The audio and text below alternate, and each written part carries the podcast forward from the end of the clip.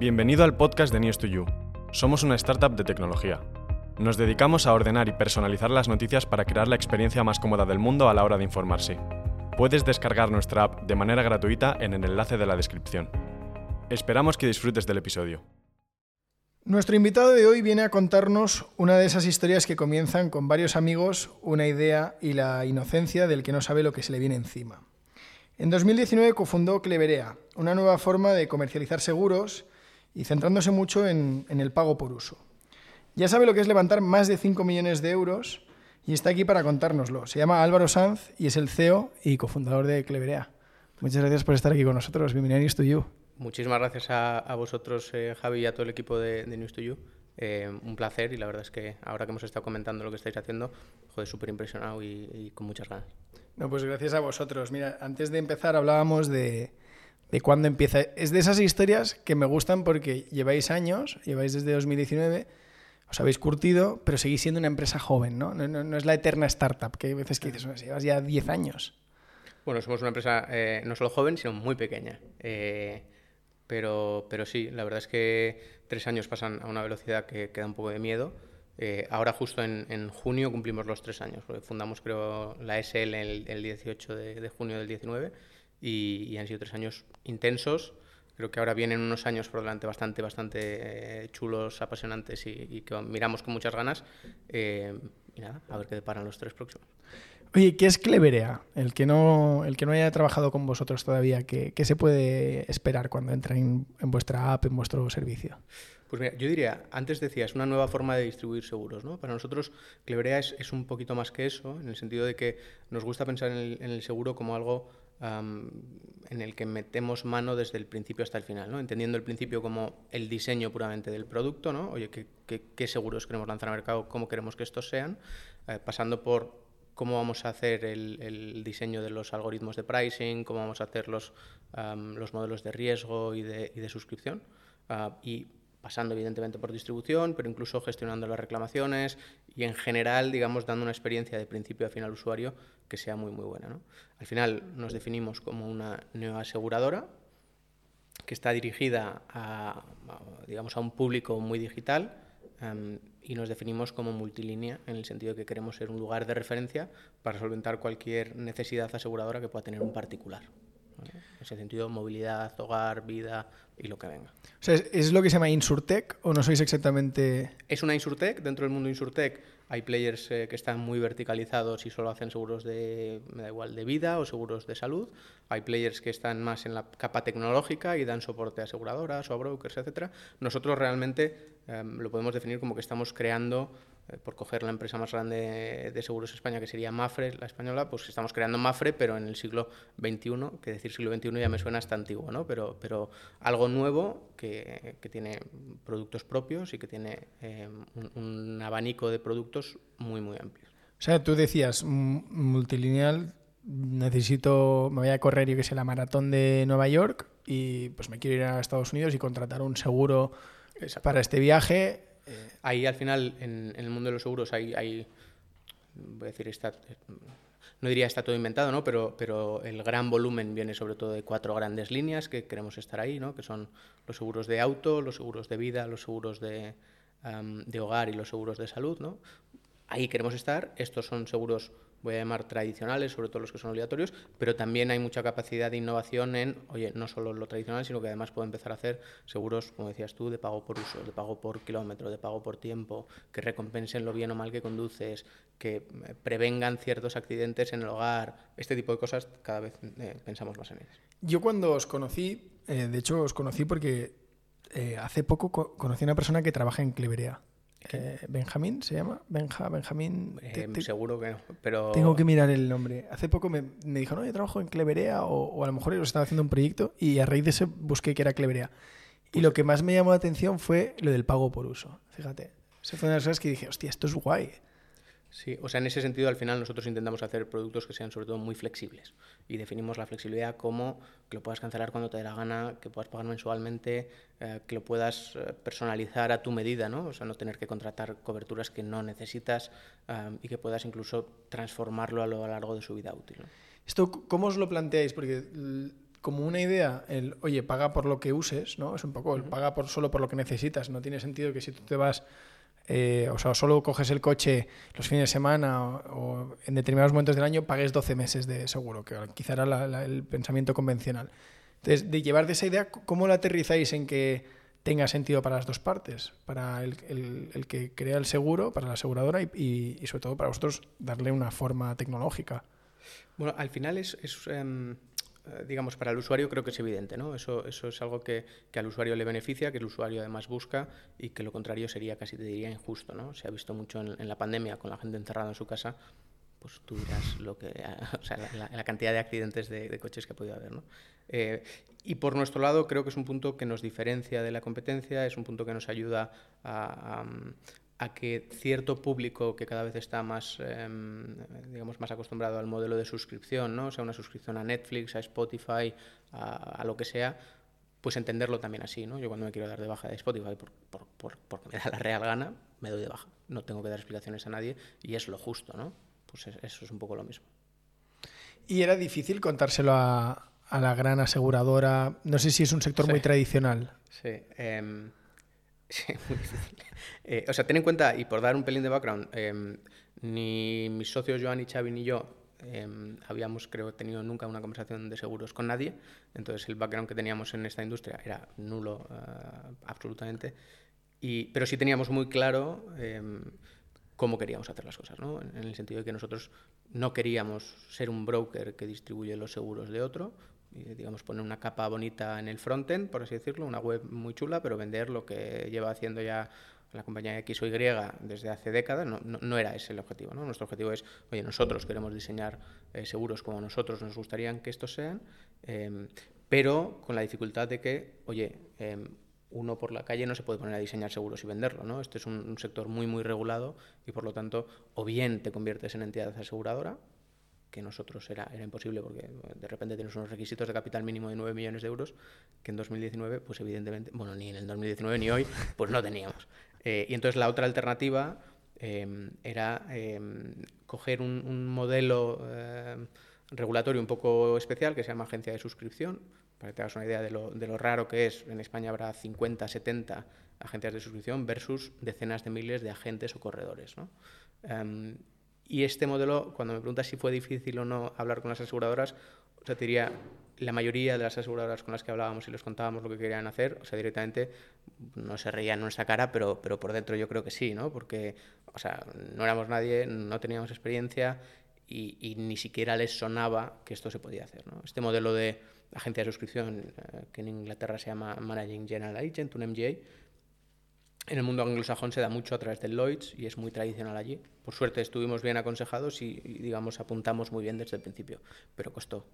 Y de hecho, si quieres, te cuento la anécdota de, de, de cómo conseguimos entrar ahí, ¿no? Porque um, si esto lo lanzamos en junio de 2019, eh, Joan y yo veníamos de Oliver Wyman, una consultora.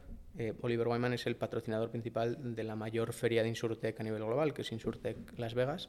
Y entonces, eh, como buenos emprendedores, conseguimos unas entradas gratis, que era importante en ese momento. ¿no? Y entonces nos fuimos a Las Vegas en septiembre, eh, o sea, nada, tres meses después de montar la empresa, y allí, en un speed dating, digamos, de estos con la app que tomas un café 10 minutos y tal, conocimos a un tío de una aseguradora francesa y, y, y, esa fue un poco nuestra salvación y por donde empezamos. O sea, que tardasteis, bueno, desde que este, esta persona os, desde un primer contacto hasta que oficialmente os convertís en agencia de suscripción, ¿cuánto pasa más o menos?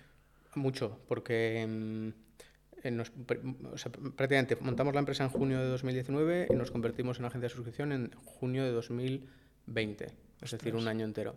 Y el por qué es, uno, porque no tuvimos la primera conversación, voy a decir, fructífera hasta septiembre, que fue en Las Vegas. A partir de ahí hay un proceso, voy a decir, largo de negociación y luego nos pilló el COVID en medio, que fue un desastre. Claro, porque ¿qué hace una agencia de suscripción? Literalmente, todo lo que hace una entidad aseguradora, excepto asumir el riesgo del producto. En ese sentido, diseña sus productos, es decir, elige qué coberturas, qué, qué va a estar cubierto en la póliza y qué no, redacta la póliza eh, de, ese seguro, ah, diseña los modelos de precio, ¿no? Oye, a, ti el seguro de coche, ¿qué precio te voy a dar versus a tu madre, por así decirlo, ¿no? Em, y con qué vehículo y tal. Las reglas de suscripción, a quién puede asegurar y a quién no. Em, se encarga de toda la parte de distribución y se encarga de toda la parte de reclamaciones y siniestros. Es decir, todo, eh, pero el riesgo lo asume por detrás una entidad aseguradora. Es decir, por, poner un, ejemplo así más sencillo, sería que yo llego a un acuerdo, has puesto el ejemplo de Mafre, que es la más conocida en España, yo llego a un acuerdo con Mafre para mm, llevar la operativa de esta línea de negocio, en la que yo asumo todo, pues el coste de tecnología, empleados, y simplemente me imagino que habrá pues, algún tipo de royalty o algún tipo de aval o algún intercambio con Mafre, y ellos, en caso de que se produjera ese escenario, asumen la, Exacto. Al final el riesgo lo asumiría en este caso la entidad aseguradora. Em, nuestro modelo de negocio es relativamente sencillo en el sentido de que de cada póliza que vendemos nos llevamos una comisión X, la que sea, eh, pero nosotros no asumimos riesgos. Al final em, puede ser que a futuro decidamos convertirnos en, en entidad aseguradora. Realmente nosotros lo que queremos es tener eh, flexibilidad y libertad para hacer un poco lo que queramos. Eh, si la única vía para conseguir eso es convertirnos en entidad aseguradora, lo acabaremos haciendo. Puede ser que consigamos partners aseguradores que nos den libertad para hacerlo como queremos hacerlo y por lo tanto no tengamos esa necesidad. Para una agencia para una entidad aseguradora es bastante buena, ¿no? Esta alianza. En el fondo ellos. Sin duda, y sobre todo para las, las que son extranjeras y quieren tener algo de, de exposición a riesgo español, por ejemplo. Em, ahí funciona muy bien la relación. Con las que son españolas es más difícil. Es más difícil porque casi te ven como una competencia. ¿no? Al final distribuimos bajo nuestra propia marca eh, un producto que es distinto al que están vendiendo ellos y, puede ser que se, se, canibalicen a ellos mismos. Entonces es más difícil. Ah, qué curioso. Fíjate, yo habría pensado, bueno, pues para un Mafre es genial, porque tiene otro, otro actor en el mercado. Casi que así es como, yo me lo imagino como una gran empresa invirtiendo en una startup. Ojalá lo viesen más así, pero ¿no? es el, caso. Con las españolas nos ha costado mucho históricamente. Ostras. Y el tema de análisis de riesgos, ¿dónde os podéis mover? ¿Esto os lo dice la, entidad aseguradora o, ahí hay total libertad? Ahí siempre somos nosotros, es verdad que al asumir la entidad aseguradora el riesgo es importante que esté conforme, pero nosotros siempre intentamos liderar ese ejercicio actuarial de, oye, ¿a quién nos dirigimos? ¿Con qué precio? ¿Con qué reglas?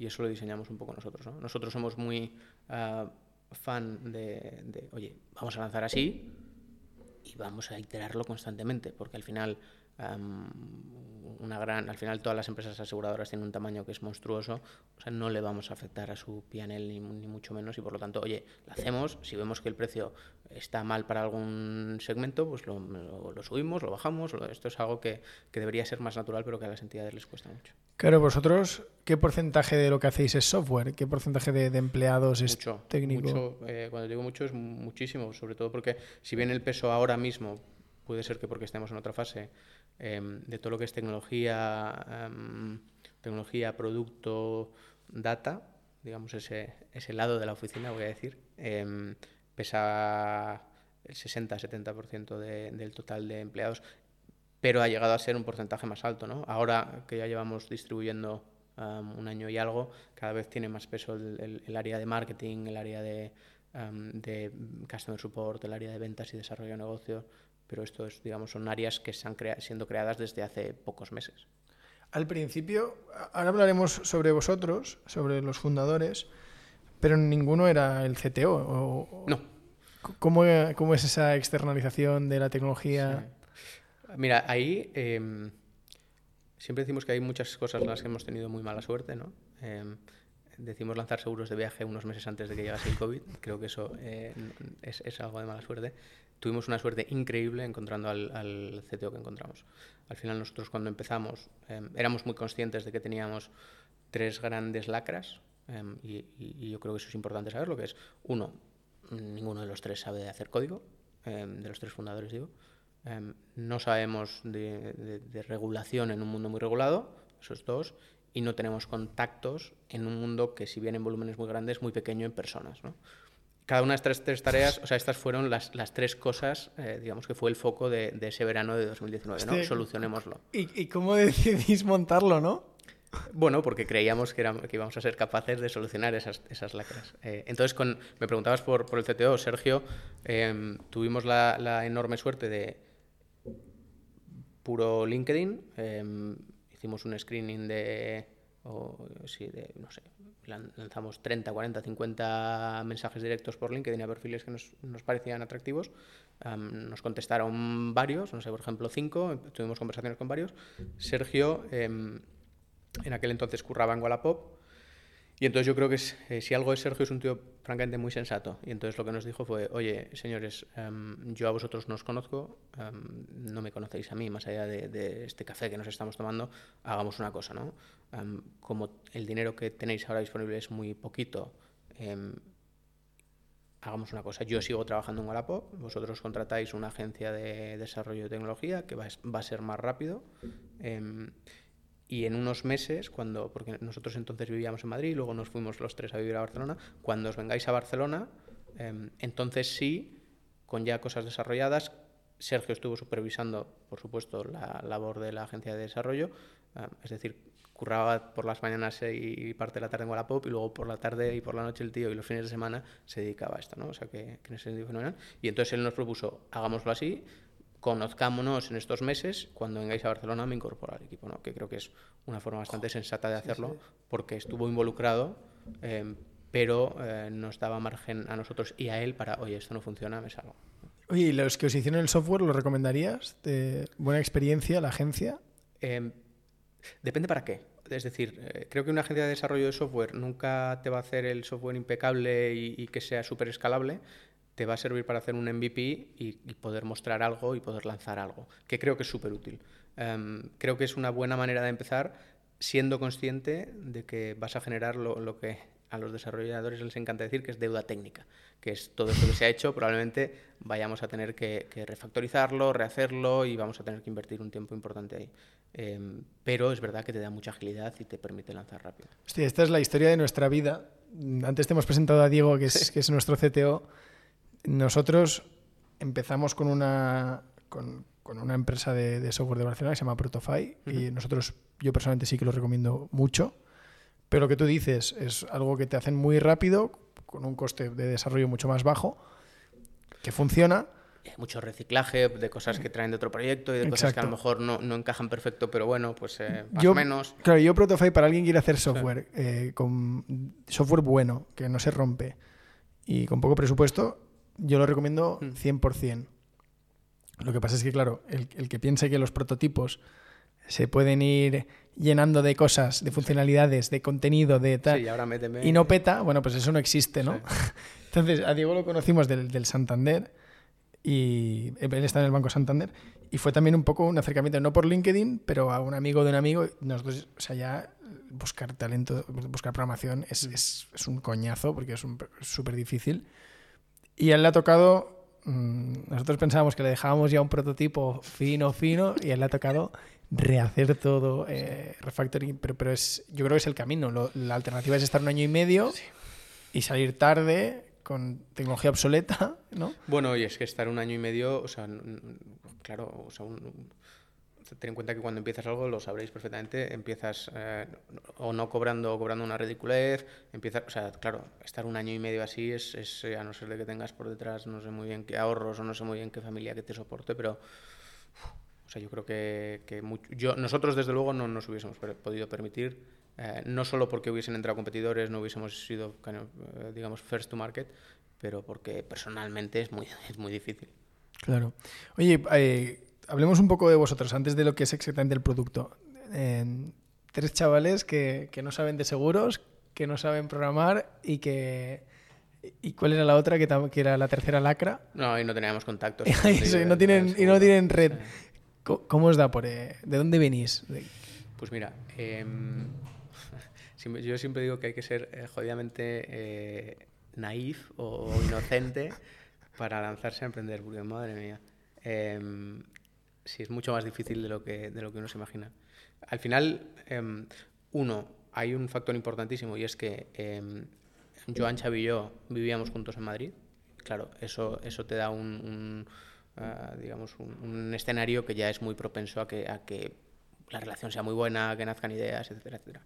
Dos, Xavi y Joan son mellizos, con lo cual, creo que la primera vez que no han vivido juntos ha sido ahora que se han ido a Barcelona y se han ido a vivir con sus novias, pero Em, y luego tres, yo creo que eh, cada uno de nosotros tres estábamos en un momento vital en el que, bueno, llevábamos ya tres años de experiencia laboral. voy a decir, nos empezábamos a aburrir tal vez y teníamos ganas de hacer algo por nuestra cuenta, ¿no? En el sentido de que no teníamos grandes, voy a decir mochilas, pero no, me malinterpretes, pero no teníamos eh, mujer, hijos, hipoteca, eh, en fin, teníamos una edad muy razonable para, para poder arriesgarse y fracasar, si acaso. Y entonces, digamos, entramos en esa dinámica en la que casi constantemente discutíamos de diferentes ideas, de diferentes iniciativas, de diferentes startups, de qué se hacía fuera, de qué no se hacía. Y, y siempre teníamos muy claro, oye, si algún día hacemos algo, probablemente queramos hacer algo no, no, nos definiría a nosotros, ni a ninguno de los tres, como, como, personas especialmente creativas. En ese sentido, no queríamos inventar un nuevo mercado, ¿no? un, un, decir, un globo, un globo que no lo inventa Globo, pero, o, en parte sí, pero, pero crean mm. mercados desde cero, ¿no? en el que eso no existe hasta ahora y hay que educar al consumidor, hay que hacer un ejercicio ahí importante de branding incluso. Nosotros queríamos ir a un mercado ya existente, idealmente un mercado grande, un mercado que eh, tuviese potencial de ser disrumpido porque estuviese obsoleto. ¿no? Y entonces cada vez más veíamos y oíamos cosas sobre el mundo insurtech, de, de, cosas que se estaban haciendo sobre todo en, en US, en Estados Unidos y en UK, en, Reino Unido, y nos pareció un, mundo como muy atractivo. ¿no? tanto Joan eh, como yo, que venimos de Oliver Wyman, em, que es una consultora, pero que pertenece a un grupo asegurador, digamos que es Marsh, em, Ahí nos sentíamos bastante cómodos. Oliver Wyman además hace mucho, ah, mucho análisis de riesgo, modelos de riesgos. Es verdad que para el sector bancario, pero al final es, es eh, digamos, controlar riesgos, que, que, el mundo del seguro es un poco lo mismo. ¿no? Y Xavi eh, venía de Bank of America, que es un banco de inversión, em, y todo el mundo financiero se lo conoce de pe a pa. ¿no? Y en ese sentido, bueno, a pesar de no saber de seguros, nos veíamos con bastante capacidad. Pero todo nace en el, en el, en el salón de casa. O sea, compartíais un poco inquietudes, ganas de montar algo. ¿Y qué, ideas descartasteis? Eh, ¿Alguna que estuviera cerca? Pues te confieso que no, no, lo recuerdo, em, pero la única que sí nos, em, voy a decir, nos hizo cosquillas en el estómago fue esta. Em, y entonces ahí sí que, digamos, cogimos el compromiso los tres de, oye, aquí puede haber algo, eh, vamos a comprometernos entre los tres a los próximos, no sé, cuatro, cinco, seis fines de semana bloqueados y nos dedicamos desde el viernes por la tarde hasta el domingo por la noche a puro research. Ver qué hay, hablar con gente, investigar un poco qué hay en España, qué no hay. Em, y yo creo que eso, digamos, fue el germen de lo que luego fue Cleverea, ¿no? Pero... ¿Por qué, por qué Cleverea? El nombre. ¿Por algo es, por, tiene que ver con Clever? Tiene que ver con Clever. Eh, o sea, partimos de la base de que queríamos, creo que, la cuadratura del círculo, que es algo imposible, que es, queríamos eh, conseguir el punto .com, queríamos conseguir la, la, marca a nivel europeo y queríamos conseguir la SL. Y claro, o sea, es que parecemos tontos porque, porque o sea, es imposible. Y entonces, eh, cada cosa que, intentábamos, me acuerdo que además una tarde entera la dedicamos a este tema y no, no, no había manera.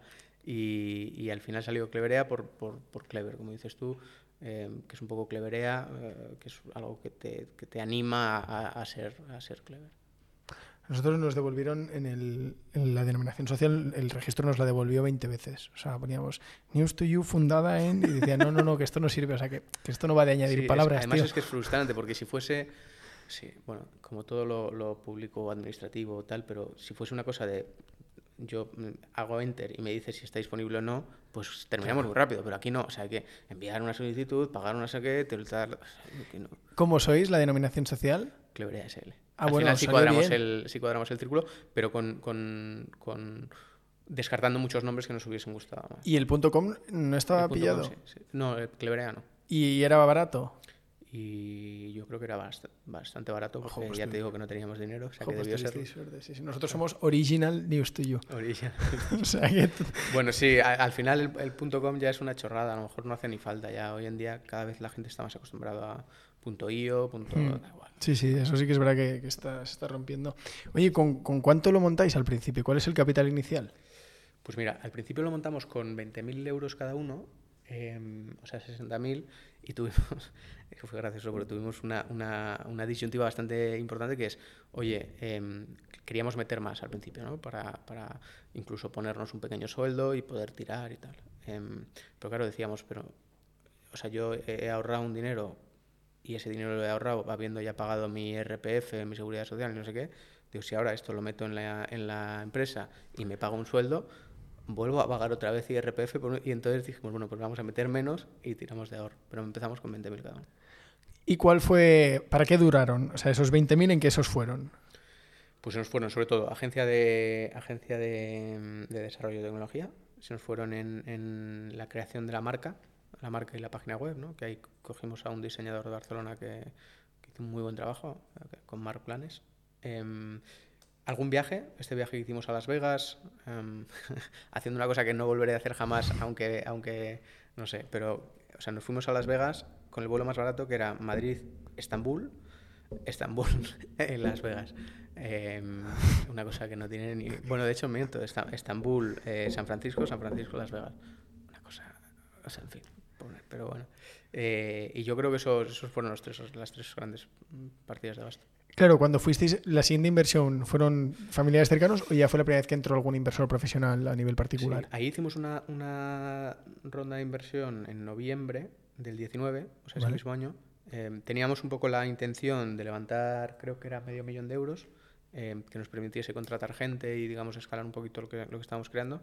Em, creo que lo hicimos bastante bien, ¿no? Porque prácticamente desde, desde que montamos Cleverea... Em, sobre todo gracias a contactos o amigos de amigos o contactos de amigos o tal, desde el principio empezamos a tener eh, conversaciones con fondos de inversión, no, no, tanto para levantar dinero, sino simplemente, oye, que sepáis que estamos aquí, estamos montando esto, y yo creo que siempre es más agradable pedirle a alguien dinero cuando ya has tomado un café previamente, ¿no? Y entonces, eh, ese medio millón que queríamos levantar, la idea era Family, Friends and Full.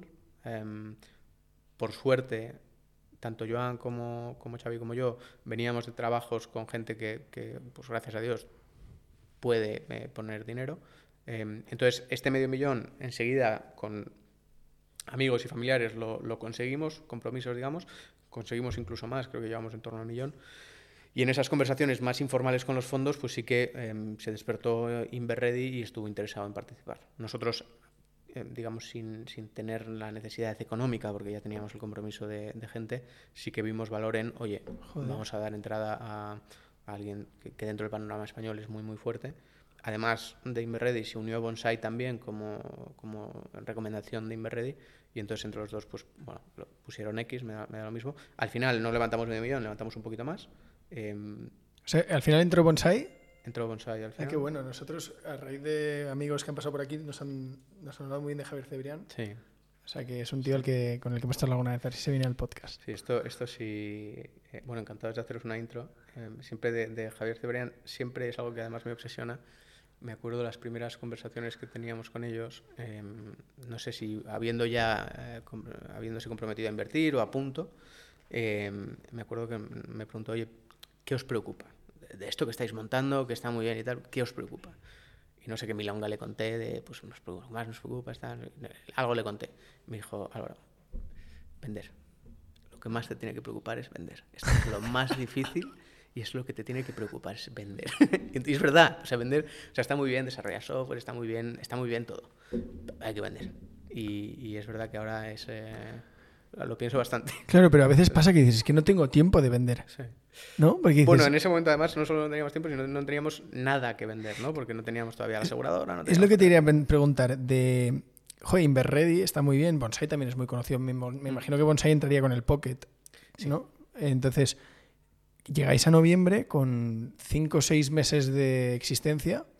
Me imagino que todavía no teníais usuarios. No, que va, que va. O sea, la primera póliza, para que te hagas una idea, la vendimos no en 2019, que fue cuando creamos la empresa, no en 2020, eh, porque si quieres ahora entramos, pero lanzamos con seguros de viaje, lo cual después ah, del COVID no tiene ningún sentido.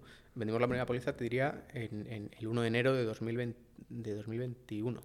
Entonces vendéis muy bien. O sea, no vendéis a clientes, pero vendéis muy bien el producto. o sea, em, ¿cómo era el acercamiento? Yo me imagino, ¿eh? a Javier, porque con Javier hemos coincidido alguna vez. Pero yo me imagino vendiéndole el, el, mercado es atractivo porque es grande, pero habría la incertidumbre un poco de la tecnología, que en ese momento yo no sé si era interna o por lo menos no había un equipo sólido de software. O sea, me imagino todas las cosquillas que os buscan, ¿no? Que es lo típico de un inversor. ¿Cómo, se lo vendéis para hacer una ronda decente? Em, o sea, yo creo que aquí en, una fase tan, tan, tan, tan temprana, y esto no, o sea, no podía ser más temprana porque era un PowerPoint y, un, no voy a llamarlo ni MVP de, la agencia de tecnología, em, es muy importante tamaño de mercado grande, un equipo que sea potente y que tenga una visión y un empuje que te apetezca entrar. ¿no?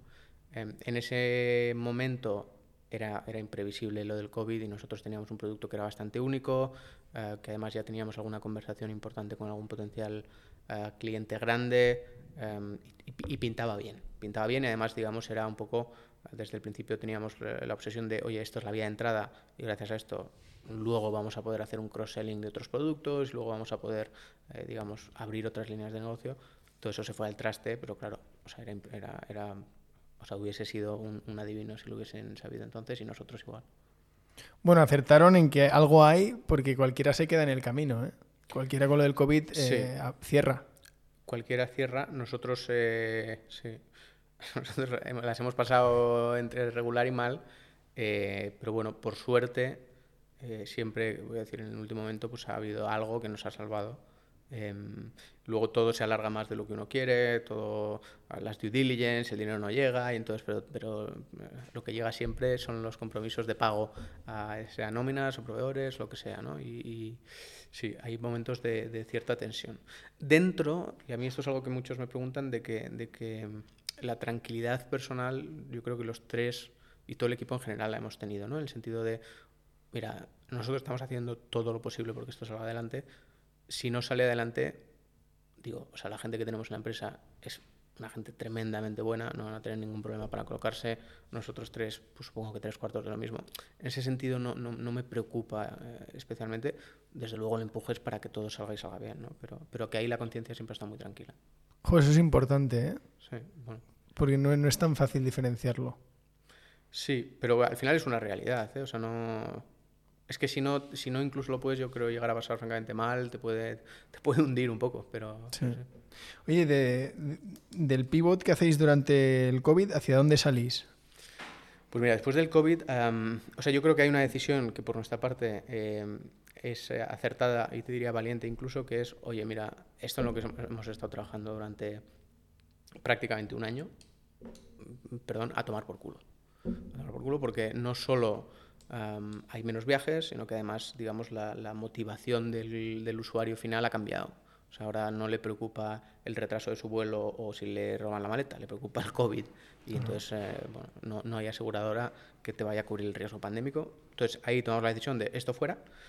teníamos una necesidad importante de, oye, señores, llevamos un año vivos como empresa y no tenemos ni un cliente. Hay una parte importante incluso de desmotivación de equipo, ¿no? De, joder, estamos eh, empujando, empujando, pero... Pues que es, que es jodido, ¿eh, tío? Y entonces nosotros teníamos una necesidad importante de, hay que lanzar algo ya. y entonces encontramos un producto que era muy fácil de lanzar, que era seguros para bicis y patinetes, mercado muy chiquitito donde puedes experimentar, mercado donde además hay muy, en ese entonces muy poquita competencia. Y yo creo que fuimos capaces de lanzarlo con la misma aseguradora con la que íbamos a lanzar lo de Travel en un mes, en dos meses, una, una cosa muy, muy rápida. Y entonces eso, digamos, cambió la dinámica totalmente de la empresa, porque primero ah, pasas de ser una empresa que simplemente desarrolla software y, tienes reuniones a una empresa de, oye, ya tengo clientes y estoy vendiendo y tengo que prestarles atención y tengo que hacer marketing y tengo un cambio de perspectiva brutal, nos empieza a generar métricas, nos permite em, empezar a tener conversaciones para lanzar nuevos productos, voy a decir, más de mayores, ¿no? y entonces teníamos un plan de, oye, lancemos patinete y bici, luego vayamos a un mercado muy importante en España, que es el seguro de autos, pero empecemos por motos, que es mucho, mucho más pequeño, que es un 10% del de, del de coche, y que esto luego nos permita lanzar coche. ¿no? Luego ya llegará hogar, llegará vida, llegarán otras cosas. Entonces ahí trazamos un plan, pero lo clave era eh, el time to market, hacerlo muy rápido, que eso creo que lo conseguimos hacer.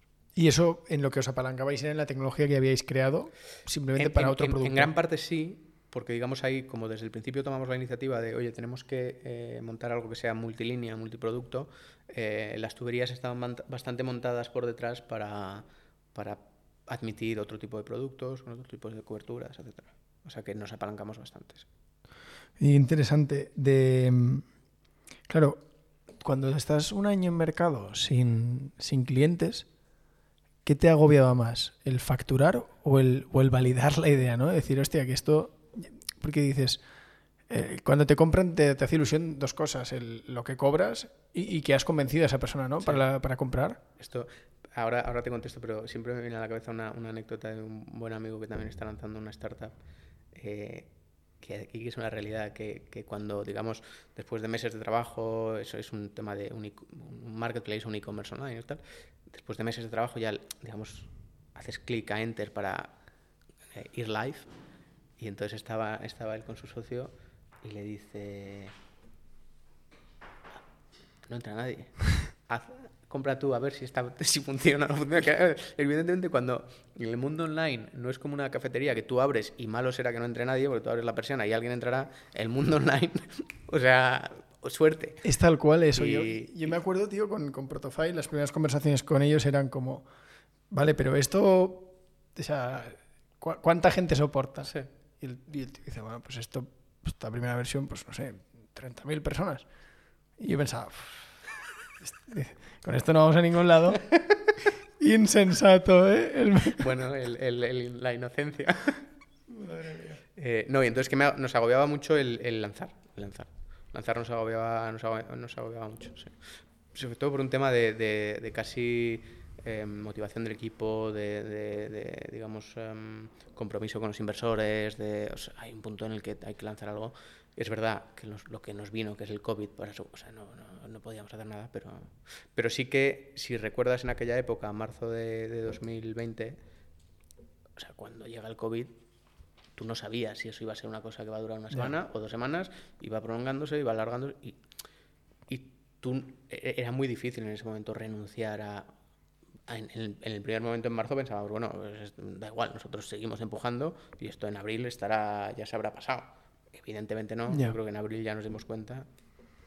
Y desde ahí salís, eh, co- ¿cómo- dices, la misma empresa con la que íbamos a lanzar lo de viajes, ¿cómo es tu relación con, a la hora de, antes de lanzar a mercado? ¿Tú convences a una aseguradora para que asuma el riesgo que comentabas al principio? Una vez esa parte está atada, le dais forma, tanto visual como Ujú. técnica, al- a, los productos que vais a ofrecer y los, y los lanzáis. Eso es un poco la travesía. Sí, al final, digamos, nosotros em, siempre que diseñamos un producto, ah, siempre preparamos un paquetito de información con el que después nos vamos, voy a decir, de compras a ver entidades aseguradoras. ¿no? Y ese paquetito de información es cómo va a ser el producto, o sea, todo lo que tiene que ver con producto, cómo se va a comprar, qué, qué preguntas vamos a hacer, no sé qué. Todo lo que tiene que ver con el, la- el precio y la suscripción, qué modelos hay detrás y, y- y- en qué están basados, ¿no? Están basados en estadísticas oficiales, en precios de la competencia, en qué están basados.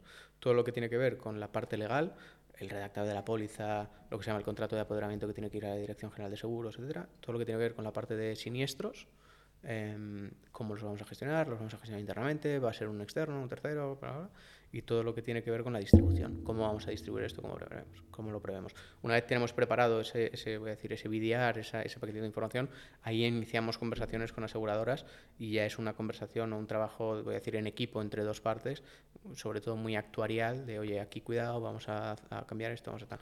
Una vez está todo eso validado, lanzamos. Y en ese caso, la aseguradora que hay por detrás os suele dar apoyo en marketing, os suele hacer efecto red, os da No, porque ya te digo, nosotros trabajamos mucho con entidades aseguradoras que no tienen presente en España. Y por lo tanto en el mercado español no tienen nada. Y la, y la parte de un Cleverea trabajando con varias aseguradoras, es decir, pues mira, pues por ejemplo, auto me lo hace Mafre, pero Sí, eso, eso de hecho es así hoy en día. no, y ahí fíjate, ahí no hay problema. Eh, ¿Para quién? Para las aseguradoras, no ven como No, joder, no, no. que trabajes con todos, eso les parece. No, porque incluso las propias aseguradoras muchas veces no quieren tener eh, exposición a ciertos riesgos. Hay aseguradoras que el riesgo de autos no lo quieren, por el motivo que sean, porque es algo que históricamente les ha ido mal, o porque ya tienen suficiente, o porque depende mucho. Y vosotros con esta financiación que levantasteis en, en noviembre, bueno, noviembre y diciembre, ¿no? Creo que habéis dicho, ¿hasta dónde llegáis de 2020? De 2020. O sea, Ah, ah, no- la- dices no- la primera ronda Sí, la primera es diciembre de Em, 2019, ¿no? Más o menos. La primera es de dici- noviembre y diciembre de 2019. em, no, no- no lo recuerdo de memoria. Creo que estuvimos todo 2020 con eso y luego levant... A ver. Creo que... No, no lo recuerdo de memoria, pero estuvimos, vamos a imaginar, 12 meses. Em, hicimos una cosa tal vez un poco osada, que es intentar hacer luego una ronda eh, más seria de 2-3 millones em, sin tener clientes todavía y evidentemente pues todo el mundo nos dijo que, que, que muy bonito, pero que no, ¿no? Que estas cosas, sin embargo, en Estados Unidos sí que pasan constantemente. Es que eso me da una envidia, tío. Sí. Eh, y entonces, digamos, mmm, teníamos el agua un poco al cuello. Lo que hicimos fue una ronda puente, vamos a llamarlo, con los inversores existentes eh, y alguno nuevo que se unió eh, a modo particular, no a modo, no a modo fondo. Y, y, eso nos dio, levantamos otros 700 más o menos. eh, y eso nos dio, digamos, el, el, respiro para poder empezar a generar métricas, poder tener clientes, poder, digamos, demostrar que, que podíamos vender y vender a buen ritmo. Y eso fue lo que luego nos permitió um, estar otros tantos meses y levantar ya una ronda de la que levantamos hace poquito. Vale, ahora te preguntaré por eso, sobre todo porque hay mucha gente que nos ve que está ya no en la fase de MVP, está en la fase de no sé si dejar mi trabajo y montar algo. Sí. Entonces, yo creo que estas conversaciones valen oro, porque mmm, luego a la hora de la verdad nadie te cuenta quién pone dinero, la gente a veces puede pensar que es más difícil de lo que luego realmente resulta levantar dinero. Entonces yo creo que esta, estas partes de, de, funding yo creo que son interesantes. Pero ya te digo que sí es difícil. Joder, que sí es difícil. o sea, o, estás, o, o vas muy mentalizado de que no es lo normal o, o, te vas a tu casa llorando. Total. O, sea, la, o, las dos. O las dos, pero, pero sí, sí. Oye, ¿y con qué, qué empleados teníais más o menos? Eh, estoy pensando, acabando 2010, 2020 con esta, con esta ronda puente que comentas. Pues yo creo que ahí seríamos 12, por ejemplo, 12. algo así. Más o menos. Qué bueno. No, pues ya 12, teníais 13, cierto tamaño, ¿eh? Era sí. una empresa ya... Sí. Es verdad que, que al final cuando entras en el, en el, juego del Venture Capital vas con la lengua fuera todo el rato, ¿no? Porque te dan un dinero y, y no me acuerdo si fue incluso Javier también, ¿no? O, o no sé si fue Bonsai o Inverready, pero te dicen, oye, este dinero o sea, es para gastarlo, o sea, es, es, es para invertirlo y es para que, que, esto no puede durar tres o cuatro años. La idea es, oye, te estoy dando este dinero, crece rápido, úsalo. Eh, y entras en esa dinámica claro. que, que, que por un lado está muy bien, eh, es apasionante ver crecer el equipo, ver tal, pero sabes que tienes ahí el, el, precipicio, voy a decir, ¿no? Yo creo que eso es una cosa que nosotros, bueno, llevamos poco en el mercado, pero hasta ahora no hemos sabido jugar a ese juego. O sea, a nosotros nos da pavor mm. el pensar en entrar en gastos. Evidentemente sería genial que el, que el equipo de software fuera de seis personas, pero yo lo pienso y digo, bueno, es que te pones a calcular. Además, siempre hago lo mismo. Imagínate que todos cobran mil. Dices, ya son seis mil, y que luego no cobran mil, y luego hay IVAs, y luego hay seguridad social y demás. Entonces, claro, eh, la travesía en el desierto muchas veces te dicen, esto lo tienes que hacer con 20.000 euros de gastos fijos al mes. Porque te voy a dar dinero para un año y si en este año no lo has petado, bueno, vuelve a pedirme dinero. Si te va medio bien, te volveré a, a prestar. Si te va mal, pues acabarás cerrando. Pero es, es, un poco agónico, tío, el proceso. Sí, sí lo es. Sí lo es. Sí lo es eh, pero es que en ciertos sectores sí no es muy difícil competir. Eh, claro, ten en cuenta que hoy están entrando ya en España en el mundo Insurtech. Eh, Prima, que es italiana, Leoker, que es francesa, Lobis, que es francesa, Lugo, que es francesa, en algún momento llegará Lemonade. Coño, o sea, o, o vas rápido como player español o, o, es que o sea, te van a comer.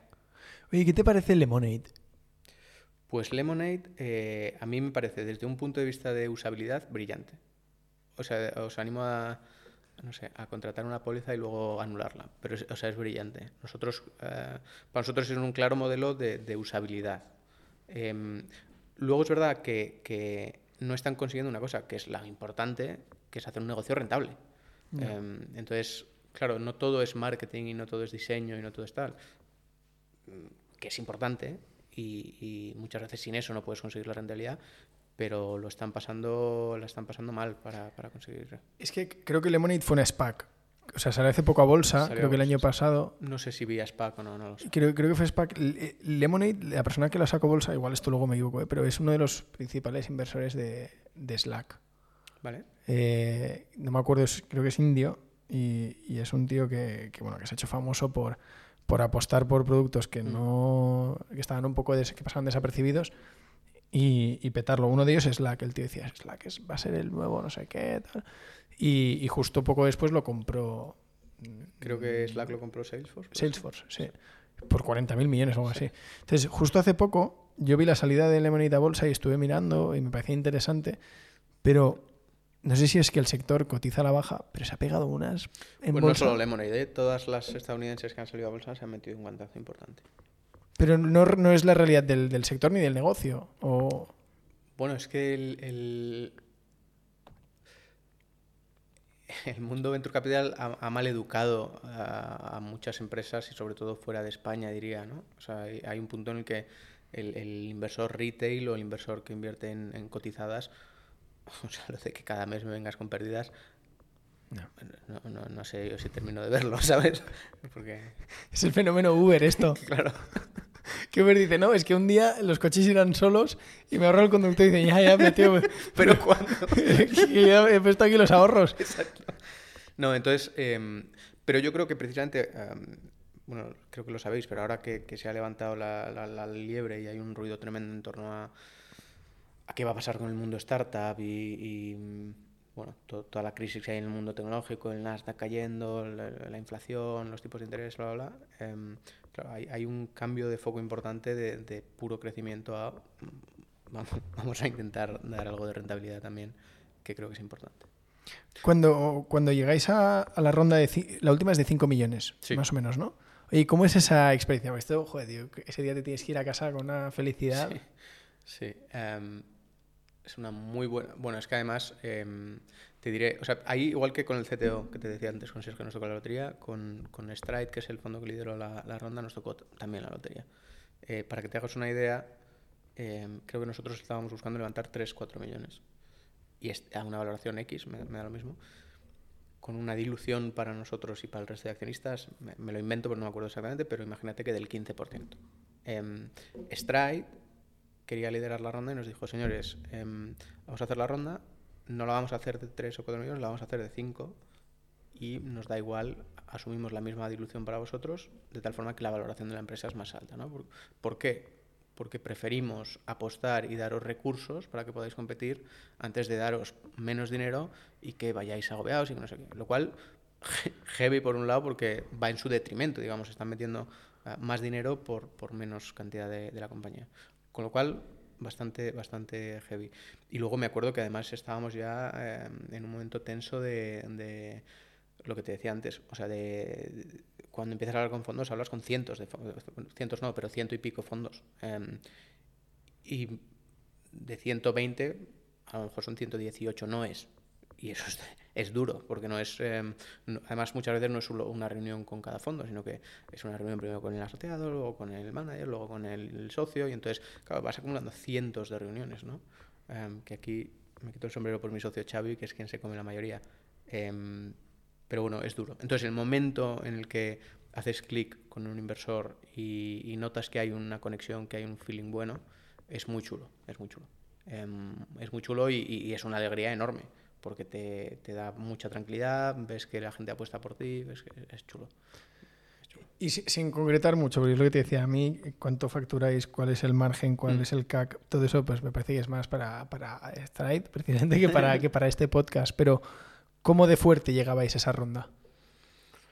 Um, veníamos de... Eh, llevábamos poquito tiempo vendiendo, eh, porque ten en cuenta que eh, a pesar de que la ronda, la, la eh, decir, el dinero entró en caja en diciembre del año pasado, en diciembre de 2021, el term sheet, digamos el acuerdo final con el fondo, eh, fue el 15 de agosto, creo. Con lo cual llevábamos desde enero hasta julio vendiendo, siete meses. Pero, es, verdad, es decir, teníamos muy poquitos clientes, pero month over month había mucho crecimiento. Eh, entonces, no voy a decir que veníamos fuerte, porque teníamos tal vez menos métricas de las que nos hubiese gustado, pero la tendencia era buena. ¿Y habíais ido creciendo en líneas de producto o el producto estaba, o sea, el crecimiento estaba enfocado en un solo producto? Eh, habíamos lanzado ya el seguro de moto y, y, estábamos preparando, yo creo, el seguro de coche. O sea, en esa fase sigue pesando mm, principalmente el equipo, el sí. mercado. O sea, es, no, no, cambia tanto con respecto a una serie. Bueno, a ver, eh, tienes que estar vendiendo, eh, idealmente yo te diría, debes llevar un año vendiendo y las métricas tienen que ser buenas, eh, sobre todo no tanto en, en, volumen bruto, sino en... Bueno, en, claro, es que esto ya era, en cinco, sí, sí, esto ya era, esto ya era grande. Sí. Además, he leído, ¿os invirtió Pierre? ¿Puede ser? Oscar Pierre. Invirtió Oscar, eh, que es buen amigo de, de Xavi, y sí, Es guay porque yo alguna vez he leído, eh, cuando estuvimos con Eura, eh, con Oscar también había invertido en Eura y es guay esta faceta de emprendedor. Es un tío que, que siempre he tenido curiosidad, ¿cómo, cómo debe ser, ¿no? cómo funciona la cabeza que tiene el que ha pasado de, de 0 a, fíjate, a 100 millones ¿no? de facturación, luego de 100 pasa a 800. Sí, lo que ha hecho Oscar es, eh, es increíble, eh, es increíble. Eh, es verdad que creo que al igual que nosotros en sentido, eh, Oscar, eh, y lo cuenta él mismo, siempre ha sido súper consciente desde que empezó de cuáles son ah, las cosas buenas que tenía y las cosas que no tenía, ¿no? Y ha sabido rodearse de un equipo súper, súper bueno, que creo que eso es clave, ¿no? Al final, es que no sé con qué edad empezó Oscar Globo, lo empezó con 20, 20 y pocos, que es que, o sea, 20 y pocos, pocos, o si no 19, o sea, que, que ahí eh, ni, ni él ni nadie tienen ni pajolera idea de nada y es más un saber que no sabes, que creo que eso es eh, es- es súper útil, que nosotros mismos eh, éramos los primeros que sabíamos eso. Entonces yo creo que tener a un, a un tío como Oscar, eh, eh, que además forma parte de nuestro consejo como, como accionista y como miembro del consejo, joder, nos da mucha tranquilidad, nos da mucho input, nos da mucho insight em, de qué funciona, qué no funciona. Oscar, además, eh, o Globo en general, ha pasado por momentos... claro, todo desde fuera se ve como, como una historia de grandísimo éxito y lo es, sin duda, pero han pasado, las han pasado canutas también. Em, porque, claro, tienes que competir con un Uber Eats, con Imagínate. Deliveroo, con un... O sea, que es, que es, es, es duro como, como player español muchas veces competir contra los, los monstruos. A mí una de las cosas que me hace gracia, una vez le, le oí decir que, que la tercera ronda en concreto, que, la, que fue cuando entró Rakuten, dice que, que, que estaban ya con, con las llaves. Dice que estaban a semanas de... Sí. Hostia, es que que esto- nosotros hemos estado ahí, pero en, una cantidad... ¿Habéis llegado a estar a semanas de cerrar? Sí, sí, sí. sí, sí, sí. Es que esto... Pero muy al principio, ¿eh? O sea, Claro, no, no. ahí, Oscar, ya estabas hablando de que tienes cientos de empleados. Que Claro, que es una cosa que no entiendo. Yo, yo cuando lo escuché dije, joder, el... esto no sé si era 2017, 2018, no, no sé qué año era, pero Globo ya era algo. ¿no? Y decías, hostia, estás en varios países, ¿cómo puede ser? Bueno, Los modelos son hiperexigentes. Porque estás en ese juego Claro. del, del Venture Capital. Y, y entonces, evidentemente, tú gastas o inviertes mucho más dinero del que ingresas. A ti la eso- di- Perdona, que sí. No, no. Digo, ¿A ti la dilución te preocupa? ¿Es algo que está en mente? Eh, sí, sí diría. Es algo que, que- que preocupa. O sea, decir que no sería absurdo, pero es verdad que, que no todo es la dilución, ¿no? Al final, em, uno, es importante em, que la compañía, voy a decir, la valoración también da un poco igual porque es una cosa que está escrita en un papel, pero, Sí. pero hasta que no pague nadie eso no, no vale nada. Pero, pero la valoración diría es importante y luego lo que para nosotros ha sido súper importante son los términos en los que das entrada a la gente en el capital, ¿no? Porque muchas veces la gente se, se- se obsesiona con la valoración, pero luego, no me quiero poner muy técnico, pero las condiciones puede haber un anti-dilution clause, un liquidity preference de no sé qué. un- y claro, esto luego al final, a lo mejor vendes tu compañía por 100 millones de euros y no ves un duro. Ya, resulta ya, que, total. que uno había invertido 50 y tiene un, do- un 2X de no sé qué leches, y de- pero ¿Vosotros ya habéis tenido secundarios o todavía no? no, todavía no. Bueno, eso cae como agua de mayo también, ¿eh? Para los fundadores. Eso caería como agua de mayo. em, sí. Ya no, solo algo por- que- porque sí. podáis monetizar algo, sino por lo que tú dices, la liquidación preferente yo creo que a día de hoy es lo estándar. Casi, casi todo el mundo las acepta, también hay que ver a qué nivel. Entonces, eso son cosas que te vas, que te vas quitando. Sí, no, no, en nuestro caso no ha habido secundarios.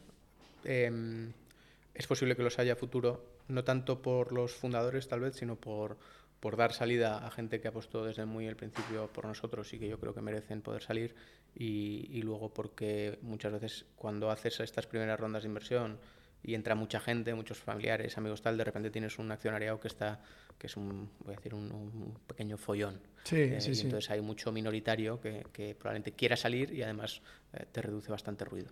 No, claro, y además me imagino que vosotros en año y medio, dos años estaréis levantando una ronda ya relevante y eso es una cosa que os miran mucho, ¿no? Grandes fondos, decir. "Oye, cuánta gente hay, que esto esté un poco ordenado. Sí, sí, sí, sin duda. ¿Pensáis? ¿Estáis ya, aunque el foco es crecer, estáis ya pensando, preparando en Eh, una ronda más grande? No, no, o sea, yo creo que primero el contexto no acompaña y segundo, eh, no tenemos ni las métricas ni el track record suficiente como para plantearnos ahora o distraernos en, en pensar en eso. Sí que sabemos cuándo tenemos que empezar a pensar en ello, que probablemente sea, eh, te diría, a partir del verano que viene, o, Ah, vale. o- o primavera, o ma- marzo, abril del año que viene.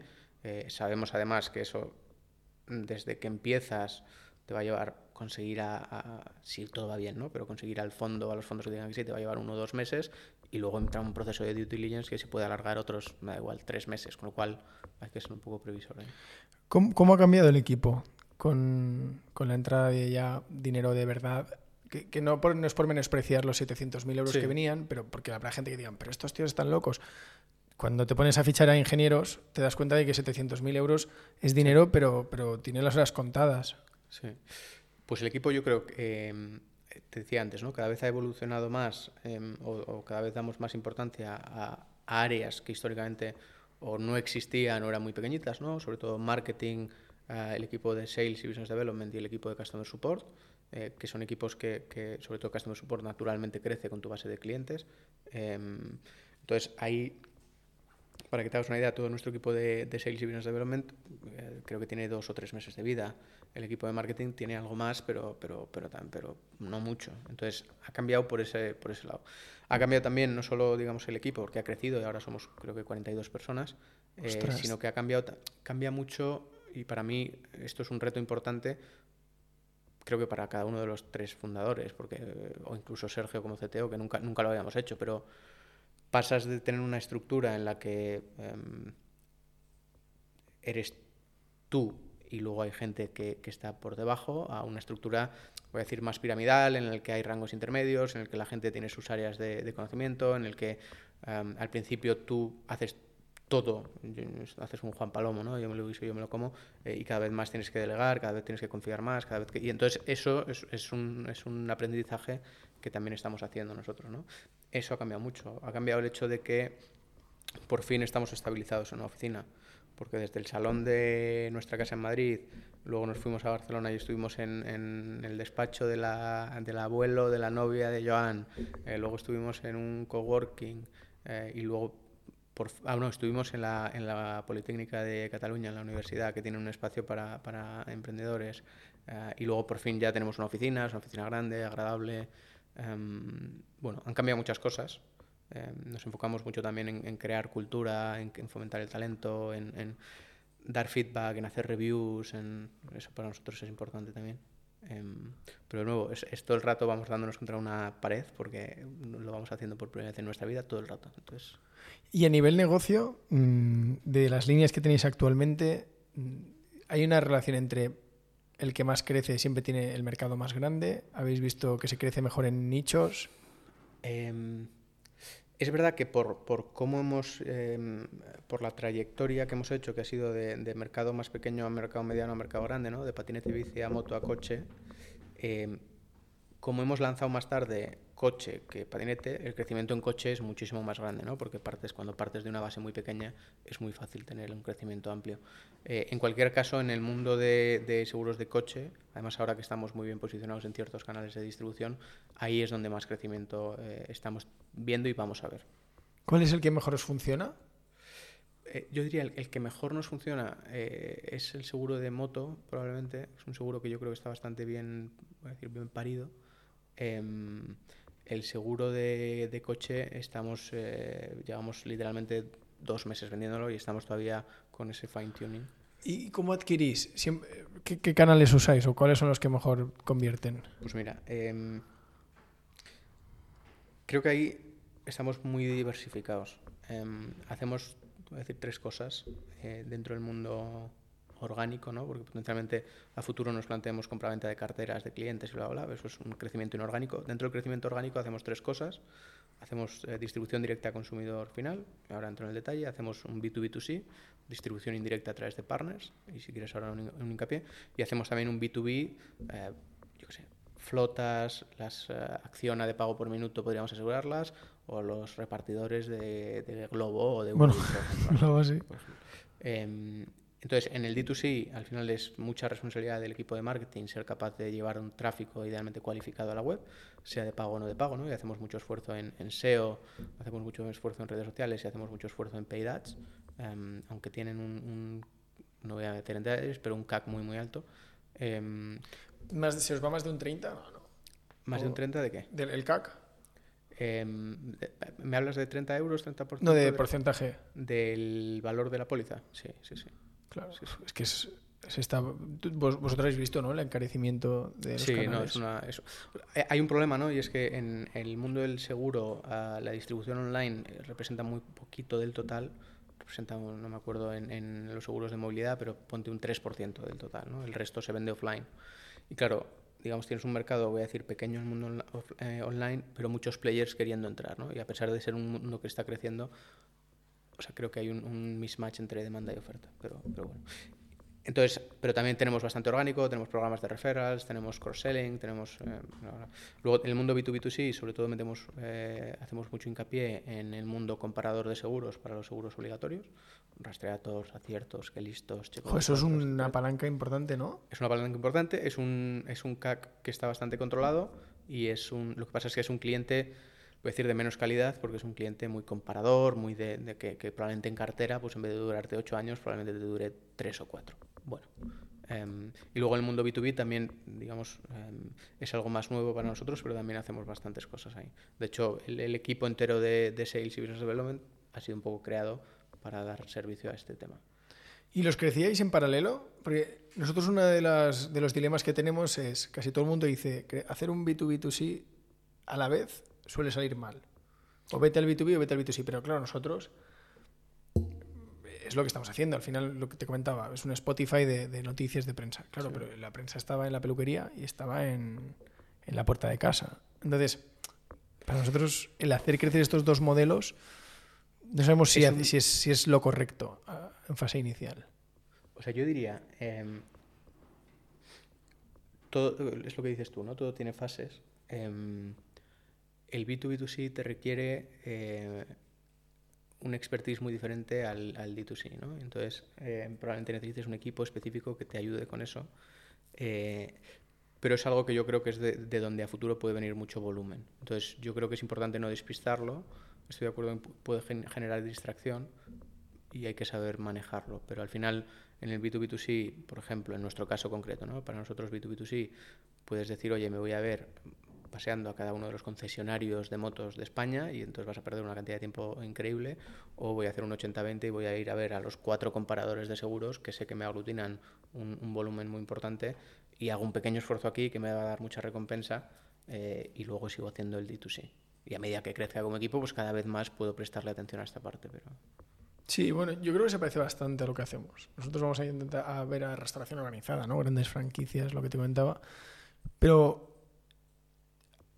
yo, yo lo que creo que no es asumible, tío, es no, no estar haciendo cosas todo el rato. O sea, probando mil, mil cosas. Porque todo el mundo dice, no, tú enfócate, tal. Bueno, es que el foco Sí, es como, un me lujo. enfoque, en, lo- como me enfoque en, en- en la idea incorrecta, la he cagado. No, claro, y además que el, el foco es un lujo para quien tiene tiempo para olvidarse del resto de cosas y ser un láser casi, ¿no? Decir, oye, pues tengo caja, tengo recursos, voy a hacer esto que muy hay, bien. hay una cosa muy importante y es saber decir que no, em, que muchas veces cuesta, em, que es, oye, me ha llegado esta oportunidad, voy a decir proactivamente que no.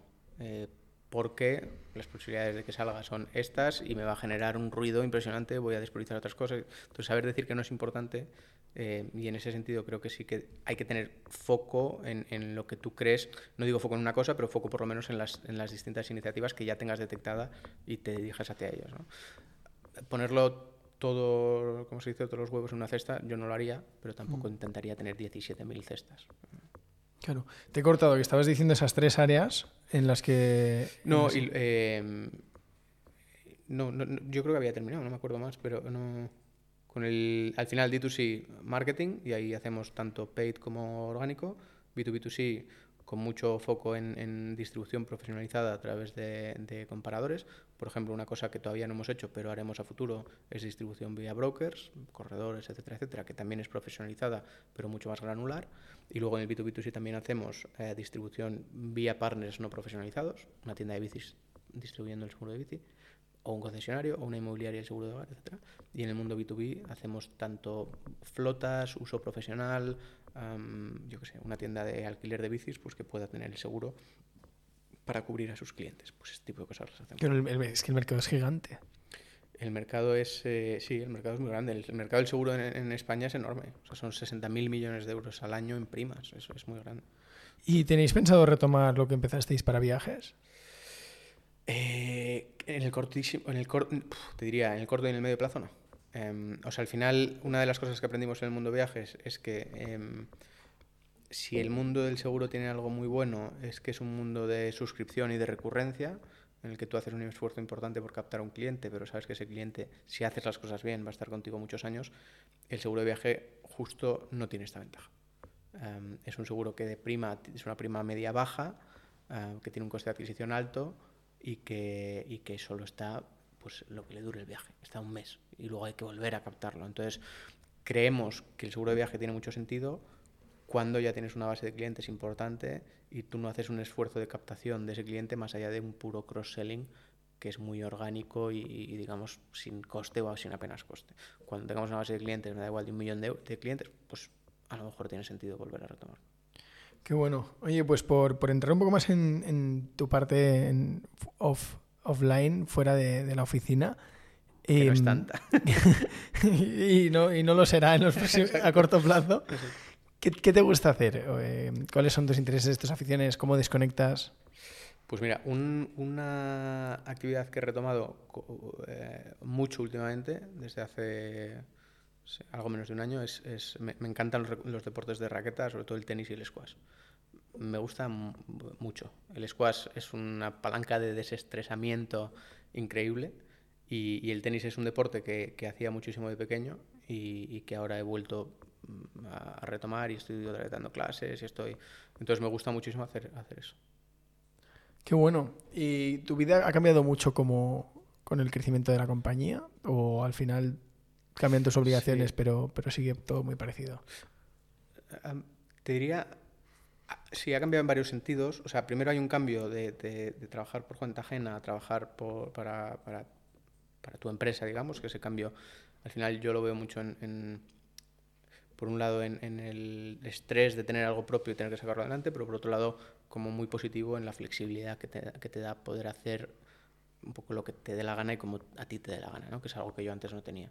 Em, me da igual. O sea, yo en mi anterior trabajo en Oliver Wyman, que es un sitio que, que, aprecio muchísimo y me encanta, o sea, decirme a las 4 de la tarde me voy a hacer un podcast, me dirán, pues, pues no. o sea, no, no, creo. no creo. Em, entonces, esa flexibilidad eh, a mí me, me, encanta, ¿no? Em, que luego a lo mejor la flexibilidad significa que el sábado pues estoy trabajando otra mañana, pero, pero, pero porque a lo mejor el jueves pues he tenido otra cosa, que entonces eso me gusta mucho. Y luego a nivel, digamos, eh, cómo ha cambiado mi rol dentro de, de, Cleverea desde el 18 de junio de 2019 hasta hoy, hay un cambio enorme, ¿no? Porque al principio es lo que te decía, eh, eras tú contigo y tus dos socios y, ahora cada vez más es, eh, cada vez mm, somos menos, voy a decir, como decía Joan el otro día, cada vez somos menos individual contributors, cada vez contribuimos menos de forma personal a proyectos concretos. No, no, somos muchas veces nosotros los que hacemos que sucedan mm, de forma mm, física, por así decirlo. ¿no? Y eso es un cambio que es, es eh, importante y que es eh, también difícil saber dar un paso atrás muchas veces. ¿Qué, puede ser un día normal? O sea, a nivel de rol, por entender un poco en, qué se puede enfocar tu tiempo. Pues mira, cada vez más em, en Cleverea trabajamos por proyectos, no tanto tal vez por áreas. Entonces, eh, pues por ponerte un ejemplo, el día de hoy ah, tenemos varios proyectos en marcha. Uno es el que llamamos el, el, Lead Management, la gestión de leads. Este es un proyecto importante en el que llevamos varias semanas de, oye, cómo mejorar em, no tanto la captación de leads, sino una vez que está captado el lead, cómo mejorar los ratios de conversión, la contactabilidad y, conseguir que efectivamente esos leads conviertan. Ahí hay un proyecto con un montón de iniciativas, entonces es revisar constantemente qué falta, cómo vamos, cómo van mejorando las métricas, como tal. Acabamos de lanzar otro proyecto em, que es un hito importante para nosotros, que es después de tres años como empresa y un año y medio vendiendo, eh, hemos estado obsesionadísimos con la adquisición de clientes y seguimos estándolo, pero ahora pasamos también a estar muy obsesionados con la retención de clientes. ¿no? Y entonces, pues hoy, justo antes de venir, hemos tenido una, una reunión de una hora y media viendo, oye, cómo estamos, que es un ejercicio importante de cómo churnean los clientes, cuántos se van y por qué se van y qué iniciativas podemos meter para que esto no suceda. ¿no? Entonces, cada vez más eh, mi día a día es por proyectos, revisando iniciativas concretas hablando con gente que está llevando un poco esas iniciativas y, proponiendo nuevos proyectos. Joder. ¿Quién te lo iba a decir, eh? Hace cuatro años. Sí, sí, sí. No, hace cuatro años seguro. Que ibais que a ser una pyme, esto ya... Sí, sí, sí. sí. Eh, sí, no, hace cuatro años pues no, no, no estaba en mis planes. Oye, para terminar, a todos los invitados que, que venís al podcast os hacemos un, un pequeño cuestionario. Son cinco preguntas rápidas. Y la primera es un- una canción. Una canción ah, que recomiendo, una canción. Una que te guste mucho, tu canción Pues favorita. mira, eh, me gusta mucho una que se llama Wish You Were Here de Pink Floyd, Am, que es una canción además que me trae como muy buenos recuerdos que de, que de un viaje que hice hace tiempo a, a Kenia, que estuve ahí una temporada y como que a veces seguro que, que te pasa a ti también que pones en bucle una canción. Am, normalmente acabas odiando esa canción. En mi caso no me pasó con esta, pero es una canción que me gusta mucho. Te transporta, ¿no? Un poco. Sí, tal cual. Es una canción que me transporta a ese momento concreto. Un libro. Un libro. Yo siempre tiendo a decir lo, lo- lo mismo con, con esta pregunta. A mí me gusta muy poco em, los libros eh, de, de autoayuda o los libros de economía o los libros de empresa, porque estoy todo el maldito día con una empresa, entonces no me apetece leer sobre eso. A mí me gusta mucho la novela histórica. Em, y uno de, es una trilogía más que un libro, es la de Africanus de Santiago Posteguillo, sobre Publio Cornelius Scipión, que es un general romano. Ahora has sacado hace muy poco, ¿no? Libro. Roma soy yo. Roma. Sí. Que es la continuación de. No, esta, eh, abre una trilogía nueva que es de Julio César. Ah, no vale. sé si es trilogía, de hecho, pues será una serie, no sé cuántos, no sé cuántos será. Pero qué vamos, también curioso que. Porque que alejado de lo que hacías. No, no, eh, no te viene de formación. Qué curioso que te guste Sí. con tanta profundidad, ¿no? La, la- Sí, me gusta mucho. sí. Probablemente me venga un poco de mi abuelo que estaba, puedo decir, obsesionado con Roma y Grecia, pero obsesionado. Yo no estoy obsesionado, pero me gusta. Me gusta. Bueno, pero que te den tiempo. Exacto, todo, todo es meter años al cuerpo. Eh, te pregunto, la canción, el libro, un restaurante. Un restaurante. em, A ver, ¿cuál te puedo decir? Bueno, te voy a decir uno que también me trae muy buenos recuerdos. em, yo soy de Valladolid. Eh, te voy a decir uno em, que se llama el 239, que está en Tudela, que es un pueblo de Valladolid, em, que se come francamente bien. Y además, recientemente eh, escuchaba la noticia de que Santi, que es quien lo, quien lo llevaba, eh, falleció hace, hace poquito. Y, y, bueno, tengo muy buenos recuerdos de ese sitio. Pues lo apuntamos, el 239. 239, que se llama así porque su número de teléfono terminaba en 239. Hostia, qué bueno. Sí. Una aplicación, no necesariamente la que más usas, pero una aplicación que te encante. Una de tus aplicaciones favoritas. Em, más allá de la de Cleverea, supongo.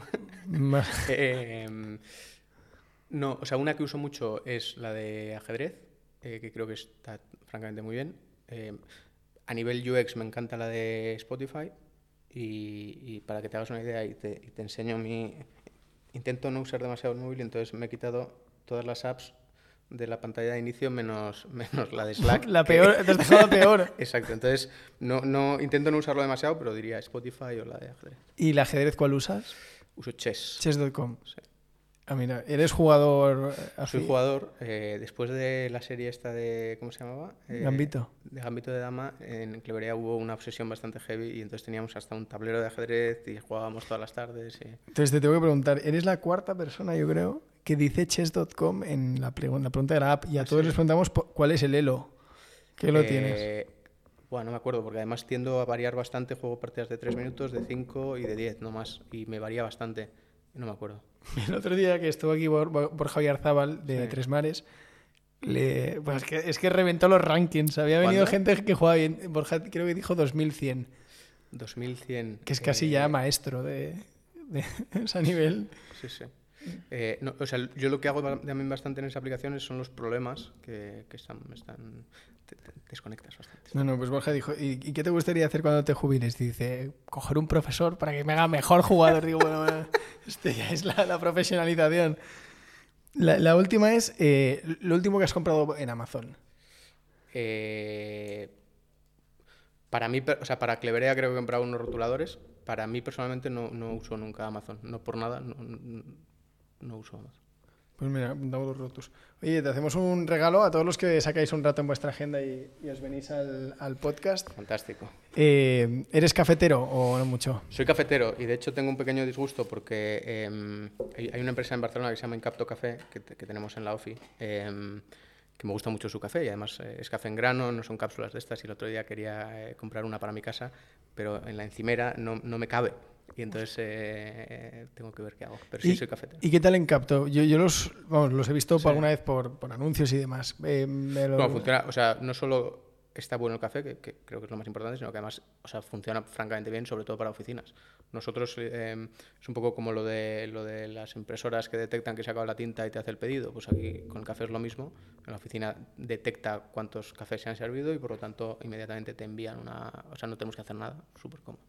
Hostia, pues vamos a traer eh, Joaquim o Francesc, son uno de los, de los, de los tíos Creo que, que lo han montado, ¿no? Creo que sí. Los- Y además han hecho un rebranding hace cosa de un mes o dos meses que está muy chulo. Pues los llamaremos a ver que se vengan a contar el podcast. Mira, en esta que es la taza de la segunda temporada, si escaneas el, el espectro de audio de Spotify, ¿Vale? te lleva directamente al Ah, podcast. bueno, qué bueno. Así que ahí te podrás escuchar a ti mismo. Qué bueno. Escucharé al resto, que, que, de- Oye, que yo ya me conozco. ha, sido, ha sido un placer, oye, os, de- os deseo lo mejor y, y esperamos seguir vuestros pasos, seguir los pasos de Cleverea. Joder, no te puedo decir más que, que lo mismo digo, porque lo que estáis contando está guay. Antes que hemos estado hablando un rato, em, ojalá vayan bien las cosas. Pues Yo muchas gracias. Tenéis, tenéis ahí un buen producto.